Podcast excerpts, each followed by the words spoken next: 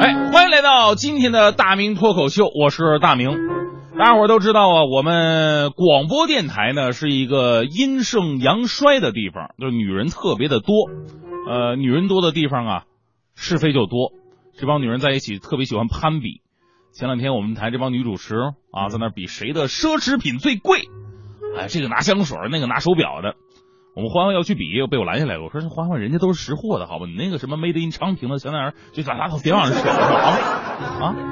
最后胜出的呢，是我们台的董月阿姨啊。知道结果我特别纳闷我说：“不能啊，董月阿姨平时看起来是我们台里特别朴素一人啊，看不出能有什么奢侈品呢。”就是他们告诉我，那天比赛经过哈，那天所有人炫耀完之后啊，董月阿姨只是默默的拿出手机，打开了相册，叹了一口气，说。看看，这就是我的奢侈品。那帮女的一看，照片里是俩孩子。哎呀，以前呢，你们那些东西，老娘我都有。有了这俩孩子以后，我啥玩意儿都没有了。于是裁判宣布，事实证明，这年头孩子才是真正的奢侈品。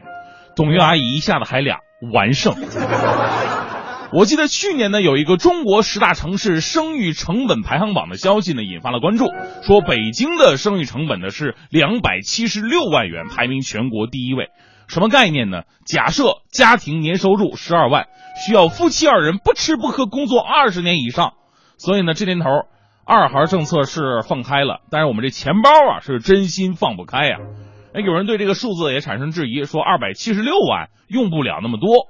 也有人呢说自己算算，可能这些钱还不够呢。不过现在啊，有一点不可否认，那就是小孩子花的钱一丁点儿都不比大人少，而且可能还会多出不少来。我们大体上来算一下吧。这个孩子啊，当他还是个胎儿的时候，准妈妈要经常去医院检查，去一次好几百，有的医院还说了一个月来一次啊。自从怀孕之后，医院就代替了姨妈。中间要查出你缺营养的时候，你还得去补啊！以前我们说补吧，你吃个鸡蛋，喝个鸡汤得了。现在人太讲究了，食补、药补、保健品补，国内偏方补，国外代购补。孩子七八个月还要去照什么彩超？现在说是流行什么三 D 啊，什么四 D。哎呀，没有这个时候我觉得都挺好。现在有了就必须得要做啊，一定得看看孩子长什么样啊！大夫拿东西在孕妇肚子上这么哗哗啦啦。这夫妻二人看着屏幕特别激动，老公，你看这孩子长得多像你啊！哎，我就纳闷儿，我说那么模糊的一团，你就能看出像谁来？你老公长就那么发育不全吗？孩子等他要出世的时候，需要准备的东西更多了。这收音机前的很多朋友肯定比我有经验啊，而且咱们发现了，现在给小孩用的这些东西真的是越来越全，越来越贵。你随便逛一下，一千多，瞬间没了。各种各样的小玩意儿啊，都是小孩子专用的。我就在，我就想，这个纸巾呢、毛巾什么玩意儿，你专用也就算了，你个指甲刀有什么专用的意义吗？哪像我，我从小养成了节省的好习惯，我都是用牙啃。孩子呢，要从肚子里边出来了，你甭管顺产、剖腹、侧切。手术费、医药费、住院费，还有给大夫的红包，一个都不能少。孩子出来之后，更是加大花销，预防针、检查、奶粉、营养品、尿不湿、衣服、裤子、鞋，这些商品只要能跟孩子沾上边的，它必须比成人的要贵。美其名曰说啊，我们为了孩子的成长，其实都贡献给祖国的 GDP 了。什么所谓的加强 DNA 呀，补上各种酸呢，保证大脑发育呀？哎呀，我就特别幸运，你说我从小没用过这些东西，我居然还不是弱智。就这，我们还没说到最最可怕的教育呢。现在学校的风气，大家伙都知道啊。可能北京呢还好一点，北京毕竟呃教育资源雄厚嘛。不像其他地方城市，其他地方城市啊，资源分配严重不均，导致贵族学校啊、择校费啊、走后门搭关系的事儿屡禁不止。一般人想进去没那么容易，所以我们都说啊，现在上幼儿园比上大学都贵。说有一家幼儿园师资力量雄厚吗？哎，大家伙争着抢着进呢，人太多呀，不能都进来怎么办呢？给孩子面试吧，啊，面试，第一个小孩进去了，老师拿出一张一百块钱百元大钞，问这小孩，这是什么呀？小孩看看一百块钱，老师说这孩子不行，资质太一般，除了眼神好，没什么特长。下一个，第二小孩又进来了，老师还是举那一百块钱，这是什么呀？小孩看看，这是我一顿早饭的饭钱。老师一看，嚯，小孩子一顿早饭吃一百，这得吃多少油条？你知道吗？真有钱啊！通过了，进来吧。啊，第三个小孩进来了，老师拿一百块钱问：“这是什么呀？”小孩一看急了：“老师，老师，你拉你拿着垃圾干什么呀？快扔了，我们家满地都是，没人要。”这是垃圾吗？老师当时快哭了。你也通过了啊！由我们院长一对一教课。最后一个小孩进来了，老师又拿出一百块钱。这小孩不说话，老师晃了半天，小孩不理他。老师纳闷儿，哎，这孩子是不是自闭啊？哎，那小朋友，你叫什么名字呀？